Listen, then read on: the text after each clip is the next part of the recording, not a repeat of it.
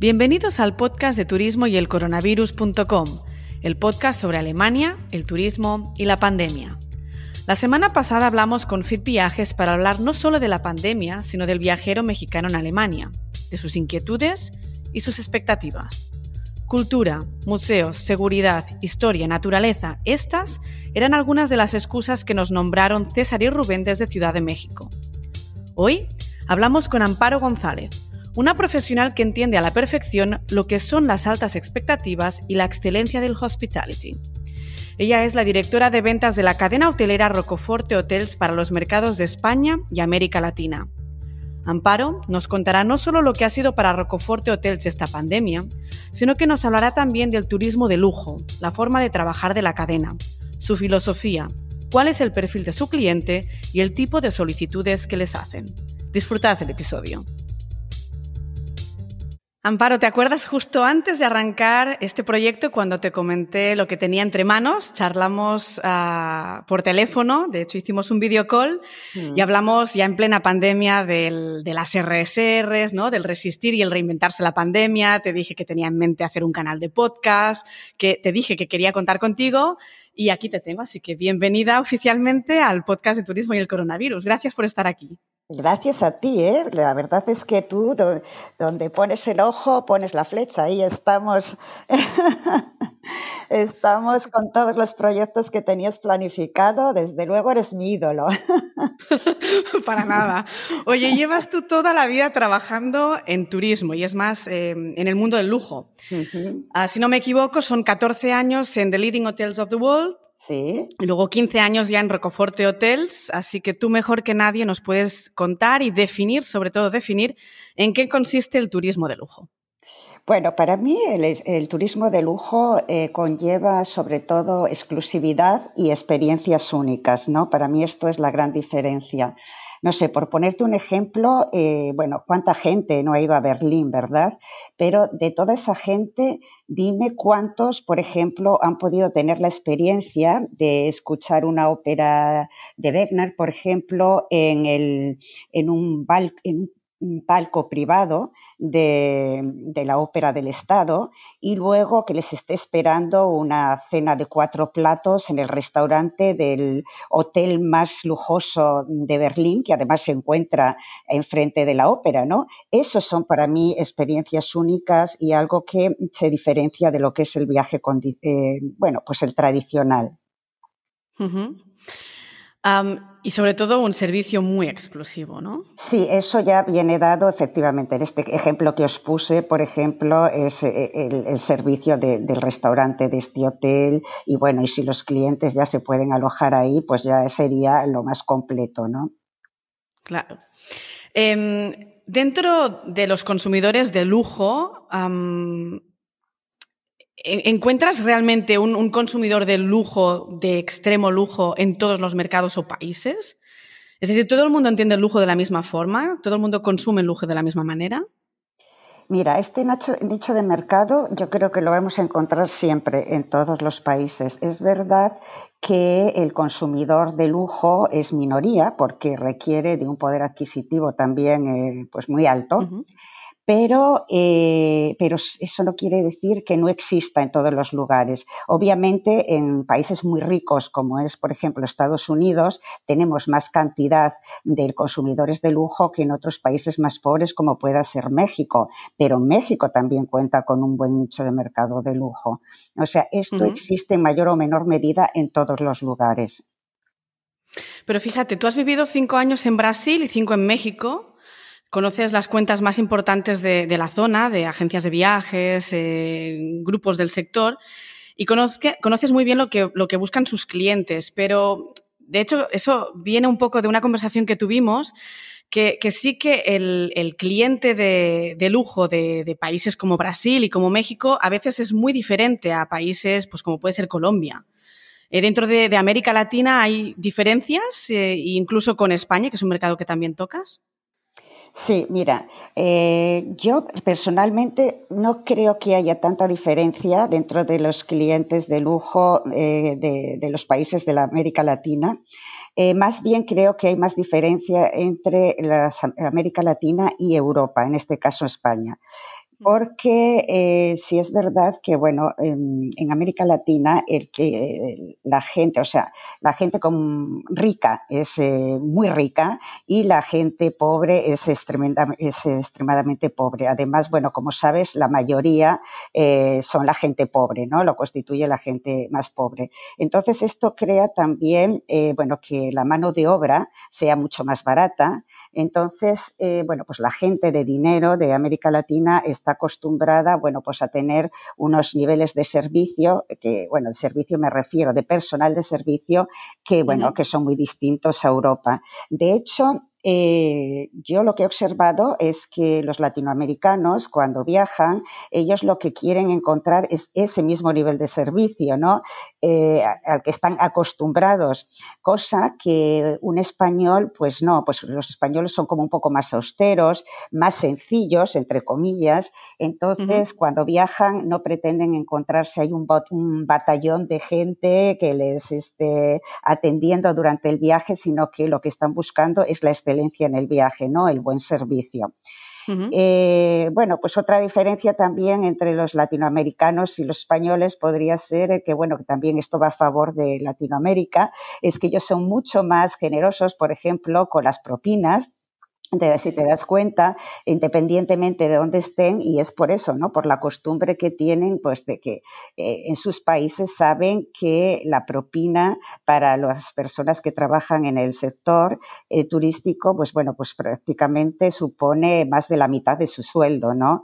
Entonces, bueno, es un, son ciertas diferencias que, bueno, como todo tienen cosas a favor y cosas, bueno, pues eh, igual no tan, bueno, yo no diría que, sean, que son malas. Pero sí es verdad que hablando, esto me hace mucha gracia, hablando con una persona que trabaja en un restaurante aquí en España, eh, cuando yo le comenté que había vivido en México, me dice, bueno, los mexicanos no sé si les odio o los quiero. Dice, porque son unas personas súper educadas, todo es por favor, gracias, todo muy bien y tal.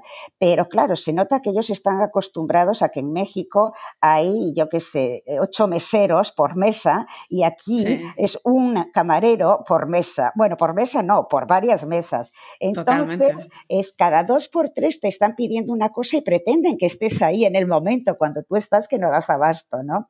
Entonces, bueno, en ese sentido pueden ser un poco exigentes, pero luego la verdad es que da gusto con ellos porque sí son lo que hablábamos, son generosos eh, y bueno, pues eh, también es verdad que son gente muy educada.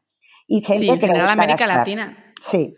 Les gusta gastar y es, y es, es un cliente muy agradecido en general en América Latina. También es cierto que yo, yo, estoy hablando desde mi experiencia que toco turismo vacacional, la gente viene relajada, ¿no? Entonces te das cuenta que disfrutan de ese relax y son súper agradecidos. Así que, bueno, todo no es perfecto, evidentemente, pero, pero vamos, es muy positivo en general.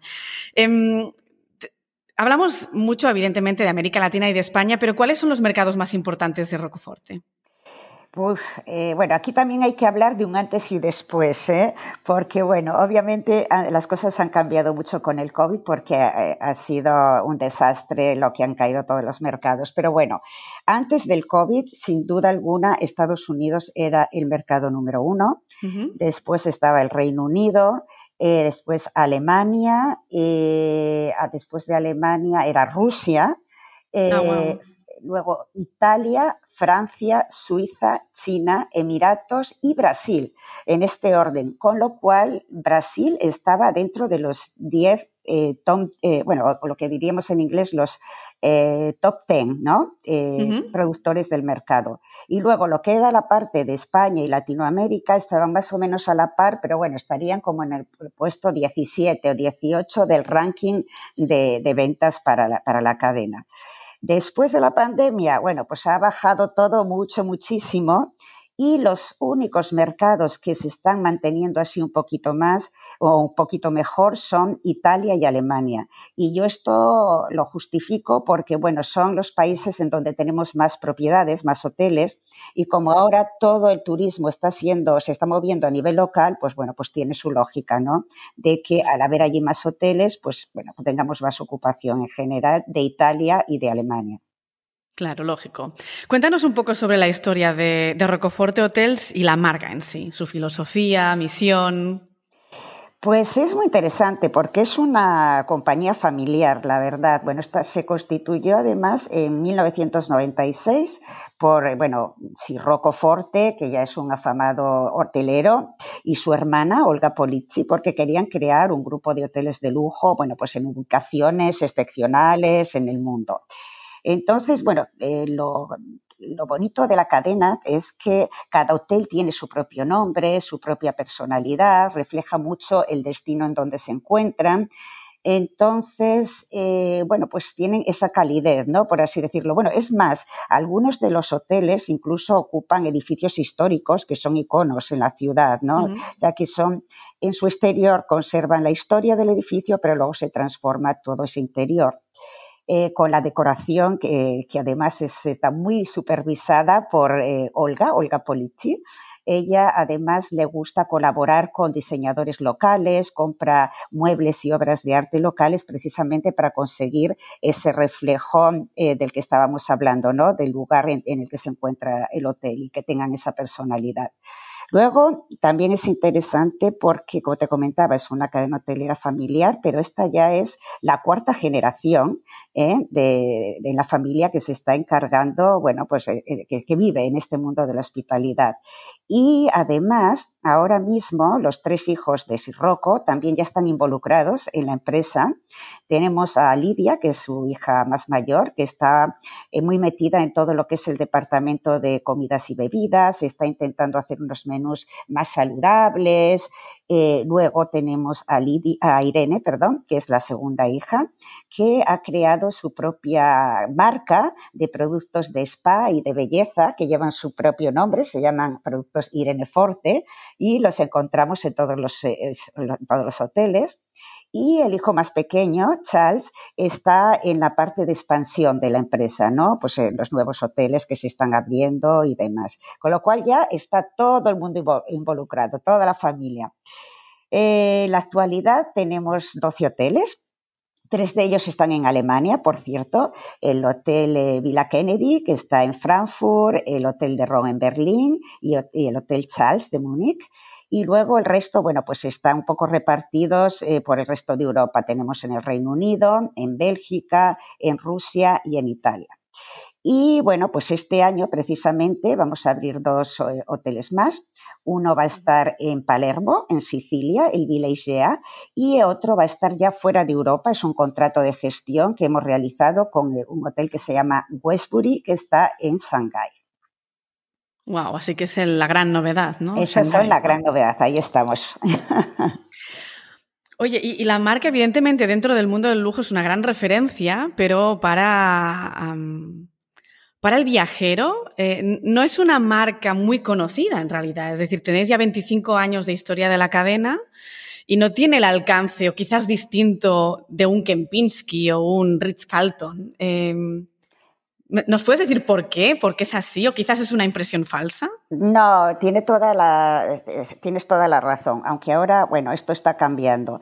Te cuento por qué. Bueno, es normal que no tengamos el mismo alcance que un Kempinski o que un Ritz-Carlton porque estamos hablando de cadenas hoteleras que tienen, bueno, más o menos una centena de, de habitaciones, o sea, de, perdón, de habitaciones, no, de hoteles, o sea, que son cadenas hoteleras muy grandes y además están presentes en los cinco continentes.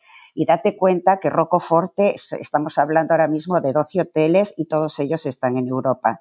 Entonces, bueno, es lógico que tú puedas darte a conocer mejor si tienes presencia en todos los continentes que cuando estás solamente en uno. Te digo que esto está cambiando un poco porque lo que está haciendo ahora Rocoforte es invertir en, eh, tener oficinas globales. Es decir, lo mismo que me tienen a mí para el mercado de Latinoamérica y España, también tenemos una eh, otra oficina local eh, llevando a Australia y Nueva Zelanda, otras están en China, entonces, obviamente en Estados Unidos también. Entonces, bueno, pues ya vamos teniendo representantes en estos en otros continentes que también nos están ayudando pues a darnos a conocer. ¿eh? Por eso te digo que eso está cambiando. Pero bueno, yo pienso así con todas que Rocoforte Hoteles está también muy presente en lo que es eh, la hotelería de lujo, o sea, de un lujo muy exclusivo, ¿no? Eh, que está, está muy bien reconocido. No sé. Sí, sois un muy buen referente en realidad, sí. En general, cuando tú hablas a la gente, aunque no lo conozcan y muestras el producto, ves la reacción, ves que es una reacción muy buena y que tienen, sí te relacionan con el lujo, el, de además un lujo de muy, alta calidad, sí. Em, ¿Cómo ha sido la evolución de la pandemia en vuestro caso? Ah, ¿Cómo han sido pues, los cierres temporales de, los hoteles? Em, cuéntanos un poquito cómo habéis sufrido este, este tiempo tan, tan especial, para no decir horroroso. Sí, bueno, hemos pasado por todas las etapas, ¿eh? tengo que decirte. Desde el cierre total de todos los hoteles durante el confinamiento global, porque no quedaba otra, a la apertura de todos los hoteles, por ejemplo, este verano estaban todos abiertos y ahora mismo solamente están cerrados los hoteles, eh, bueno, de vacacionales, los que siempre han cerrado por temporada, ¿no? Que son nuestro resort, el resort de, Sicilia, el Verdura, y también el Hotel Villa que está en Puglia, y bueno, y el Hotel Savoy de Florencia también estaba cerrado ahora mismo, pero los tres ya tienen previstos, eh, previsto abrir para la Semana Santa. Claro. Em, se ha planteado Rocoforte Hotels variar eh, el concepto de sus hoteles y cuando digo variar me refiero, por ejemplo, de cara al futuro, ¿no? Villas independientes, un poco a causa de la pandemia o la filosofía de expansión es exactamente la misma independientemente del corona. No, no, ha habido un poco de todo, ha cambiado. Lo que pasa es que el tema de las villas ha sido algo un poco casual, porque me imagino que esto me lo preguntas porque sabes que ahora en el Verdura Resort hemos eh, abierto, eh, bueno, hemos construido 20 villas privadas de lujo, pero este ah. proyecto ya estaba porque cuando, bueno, la verdad es que el terreno en el que está ubicado el eh, verdura es inmenso, estamos hablando de 250 acres. Entonces, ha habido como dos etapas de, de, construcción. Primero se construyó lo que es el hotel de 203 habitaciones con sus tres campos de golf, con su centro de talasoterapia, eh, centro de convenciones, eh, bueno, playa privada, kit club y bueno, un montón de instalaciones deportivas. Te puedes imaginar todo lo que cabe ahí pero tenían eh, también, eh, ya lo tenían pensado, un segundo proyecto o fase de construcción de unas villas privadas en la parte más alta del resort para que tuviera también unas vistas así súper panorámicas, ¿no? Entonces, este proyecto ya empezó en el 2019, o sea, la construcción ya empezó antes de la pandemia y justo ahora lo hemos acabado y ya como te comentaba, con 20 villas privadas de tres y cuatro habitaciones, cada una con su piscina privada, unas vistas espectaculares y claro, lo bueno que tiene al estar en un resort es que pueden disfrutar de todas las facilidades del resort, ¿no? De los cuatro restaurantes, de todos los, eh, bueno, del centro de talasoterapia, todas las instalaciones que tienes en general. Pero es que realmente es, un concepto ideal, es un concepto ideal para, para post-COVID, ¿no? incluso durante pandemia. Sí, sí, es lo que más se ha pedido, lo que más se solicitaba, pero luego donde yo te digo que sí que ha habido un poco un cambio y una evolución dentro de la compañía, es que justamente en el 2019, en junio del 2019, abrimos en Roma cinco apartamentos de lujo. Y durante la pandemia ha tenido también tanto éxito el tema de los apartamentos, porque si quieres, también te da cierta exclusividad, que ahora la compañía se está planteando abrir más apartamentos para uso turístico en otras ciudades como Milán eh, y como Florencia. Esas son las ciudades que ahora mismo están cotejando para, adquirir más apartamentos turísticos. Entonces, también eso ha sido. Sí, qué interesante. Em, oye, y al principio de la pandemia, eso ha pasado, me imagino que en la hotelería también, porque, bueno, a mí se me dijo, ¿no? Eh, la desgracia de unos va a ser la suerte de otros, que, que en realidad son, son, son, frases que no son nada éticas ni bonitas, ¿no? Pero bueno, pasa en cualquier crisis, ¿no? Hay gente que pierde propiedades o, bueno, tiene que cerrar y luego da oportunidades a otras empresas. Mm. ¿Habéis podido conseguir alguna oportunidad o es algo que es high secret y, o, o que quizás es inexistente?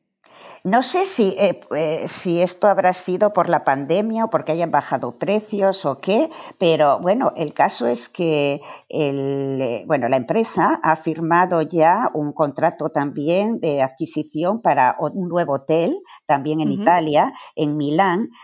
probablemente te suene porque era el antiguo Carlton Baglioni, que es el, pues este hotel ya existía y entonces, bueno, pues ahora lo ha adquirido Rocoforte para renovarlo completamente y para abrirlo pues en un par de añitos más o menos. Muy bien, así que bueno, la cosa sigue y con fuerza por lo que veo. Eso esperamos, eso esperamos. Pero vamos, que siguen aprovechando las oportunidades de inversión, efectivamente, sí. Fenomenal. Oye, la situación de los viajes sigue siendo pues todavía bastante complicada en Europa. Eh, y la verdad que no, es por falta por medidas de seguridad ni protocolos de higiene, porque realmente los hoteles han dado la talla desde el minuto uno de la pandemia con ese, con ese tema, sino por el tema de restricciones y de cuarentenas. Eh, ¿Cómo planteas tú como directora de ventas las futuras acciones de promoción? Porque imagino que después de la pandemia... Eh, una que, bueno, se está cansado de, de, site inspections virtuales, los clientes, pues lo mismo, ¿no? Están hartos un poco de, virtual meetings, etcétera, y habrá que hacer algo, pues, presencial. Pero, ¿cómo se presenta ese tema cuando, pues, los hoteles estarán arrastrados por deuda, hoteles y, digo, todo el sector turístico? Mm.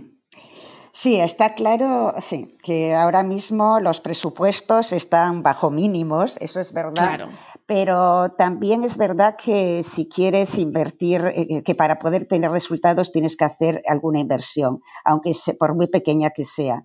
Y para mí, eh, bueno, obviamente hay que priorizar y hay que ver en dónde invertimos, pero para mí yo apostaría siempre por nuestros principales colaboradores, que son las agencias de viajes. Yo he estado hablando durante, claro, todo este tiempo, he tenido oportunidad de hablar telefónicamente con muchos directivos de las agencias de viaje en España. Están súper proactivos, se quieren reinventar y además a los proveedores nos están dando un papel muy importante, ¿no? Para poder colaborar con ellos. Entonces, mi objetivo es eh, invertir todo lo que pueda en nuestros clientes, las agencias de viaje, para poder juntos eh, promocionarlos y ayudarnos mutuamente, ¿no? Claro. Y luego yo también estoy convencida de que, bueno, yo he oído siempre decir que, bueno, que la pandemia va a cambiar un poco la forma de trabajo, que, bueno, que todo va a ser muy diferente de ahora en adelante y demás pero yo no estoy tan convencida. ¿eh? Yo todavía creo en el, networking eh, humano, es decir, en que aunque muchas empresas y ahora se están haciendo muchas más cosas a través de videoconferencias, de estos tipos, bueno, estos híbridos que están diciendo de los grupos y demás, eh, se van a dar cuenta de que no tienen tanto efecto como cuando te ves personalmente, con las relaciones personales, eh, las actividades conjuntas y demás. Con lo cual yo estoy segura de que esto va a volver. Que habrá que empezar poco a poco, vale, pero yo voy a intentar volver a la forma tradicional, es decir, a intentar eh, reunir a clientes eh, de forma personal. Obviamente, si antes hacías igual un evento de, yo qué sé, de 100 personas, pues ahora igual me preferiré hacer eh, pequeñas comidas o almuerzos de 5 o 6 mm. personas cada vez, pero intentar mantener esa conexión que solamente te lo da el estar cara a cara, ¿no? Encuentro personal. Realmente eh, el, networking cara a cara es insustituible. Sí, eh, sí incluso. Claro, es decir, siempre puedes hacer una llamada. Yo creo que, mira, lo que hemos ganado es que eh, antes mandabas un email y como mucho cogías el teléfono, ¿no? Y, ahora ya haces una videollamada, que al menos te ves y, es mucho más que antes.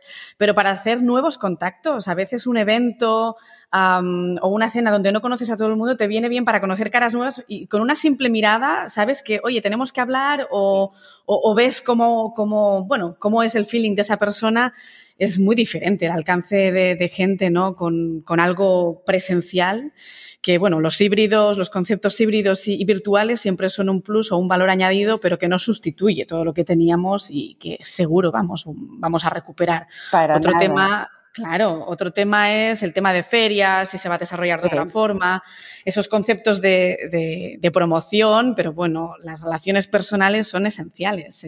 ¿Ya te ha pasado a ti también, María? ¿Cuántas veces tú igual conocías a una persona, a una agencia de viajes con la que habías estado hablando siempre por teléfono y el día que les has podido visitar o les has podido encontrar, pues lo primero que dices, ay, qué gusto, por lo menos ya te pongo cara, ¿no? Y cambia la relación, ya es diferente, ya te llaman porque ya, ya saben aquí cómo es María, ya tienen esta, este acercamiento. Esto es fundamental y más en nuestro segmento.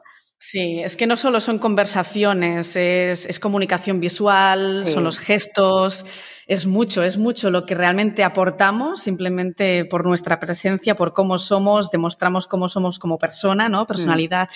Y, todo ese carácter eh, con una llamada, sí, puedes detectar mucho con una voz, pero no es lo mismo. No, para nada. Sí, sí, es verdad. Estoy contigo. Bien, pues oye, Amparo, nos toca contentarnos con el turismo de proximidad, pero bueno, sabemos que como digo casi en, el final de todas las conversaciones últimamente, vamos a volver a viajar, vamos a volver a, disfrutar del contacto presencial. Así que simplemente hay que tener un poquito, de, un poquito más de paciencia, de, bueno, de estar ahí quietos en casa, contentarnos con, todo lo que tenemos de oferta cerquita de casa y el afán para viajar a Europa, pues lo vamos a tener a Europa y a nivel internacional en breves esperamos. Muchísimas gracias por toda la información que nos has dado, por comentarnos pues, todos los proyectos que tiene Rocoforte, que no son pocos. Muchísima suerte con la cadena, que vaya todo hacia adelante y que te vaya todo bien a ti. Gracias, Amparo. Muchas gracias a ti, María. La verdad es que siempre es un placer hablar contigo eh, y, bueno, y todo lo que podamos hacer para colaborar y, bueno, y ayudar, pues eh, será mutuo ¿eh? también. La verdad que tenemos un, tenemos un viaje pendiente a México que nos lo rompió la pandemia. Efectivamente, efectivamente, por eso que todavía nos quedan muchas actividades pendientes que seguro que vamos a retomar, eso está clarísimo. Seguro que sí, las ganas no han cesado. Las, eh, eh, otra cosa que también me encantó contigo, trabajando contigo, fue el tema de los fan trips, cuando hicimos los fan trips con la gente de México también. Y bueno, tuvimos uno incluso que vino gente de Chile, ¿te recuerdas? Eh, de Argentina también, después de ahí el 100. Entonces, bueno, pues esas cosas, bueno, ahora tendremos que esperar un poco, pero yo creo que han dado sus frutos también, ¿no? Entonces, claro que sí, sí. Es lo que hablábamos del networking. Exactamente, y el contacto con, todas estas personas están ahí y, bueno, y no te olvidan, ¿no? Así que realmente, em, aparte de pasarnos lo genial, ¿no? Que hemos pasado tiempo, un tiempo muy, bonita, muy bonito juntas, ah, realmente pues ah, se ha trabajado bien y, eso volverá y no falta tanto. Así que hay que tener ese pequeño, pequeña paciencia, pero luego volverá. Claro que sí. Hasta pronto, Amparo. Muchísimas gracias. Gracias a ti, María. Un placer, de verdad. Espero que hayas disfrutado este episodio con Amparo. Exclusividad y experiencias únicas. En pocas palabras se dice todo del turismo de lujo. Para llegar a todas las propiedades de Rocoforte, en especial el Hotel de Charles, que está en la ciudad de Múnich, qué mejor que coger un avión. Y nadie mejor que nuestro próximo invitado nos va a contar la situación en el aeropuerto de Múnich. Él es Florian Pötsch, director de marketing internacional del aeropuerto de Múnich. Hablaremos de las pérdidas que ha tenido el aeropuerto, pero también del panorama de recuperación, que está más cerca. Florian nos trae por fin buenas noticias. La entrevista será en inglés y verás que da mucha esperanza y muchas ganas de volar. Os espero la próxima semana.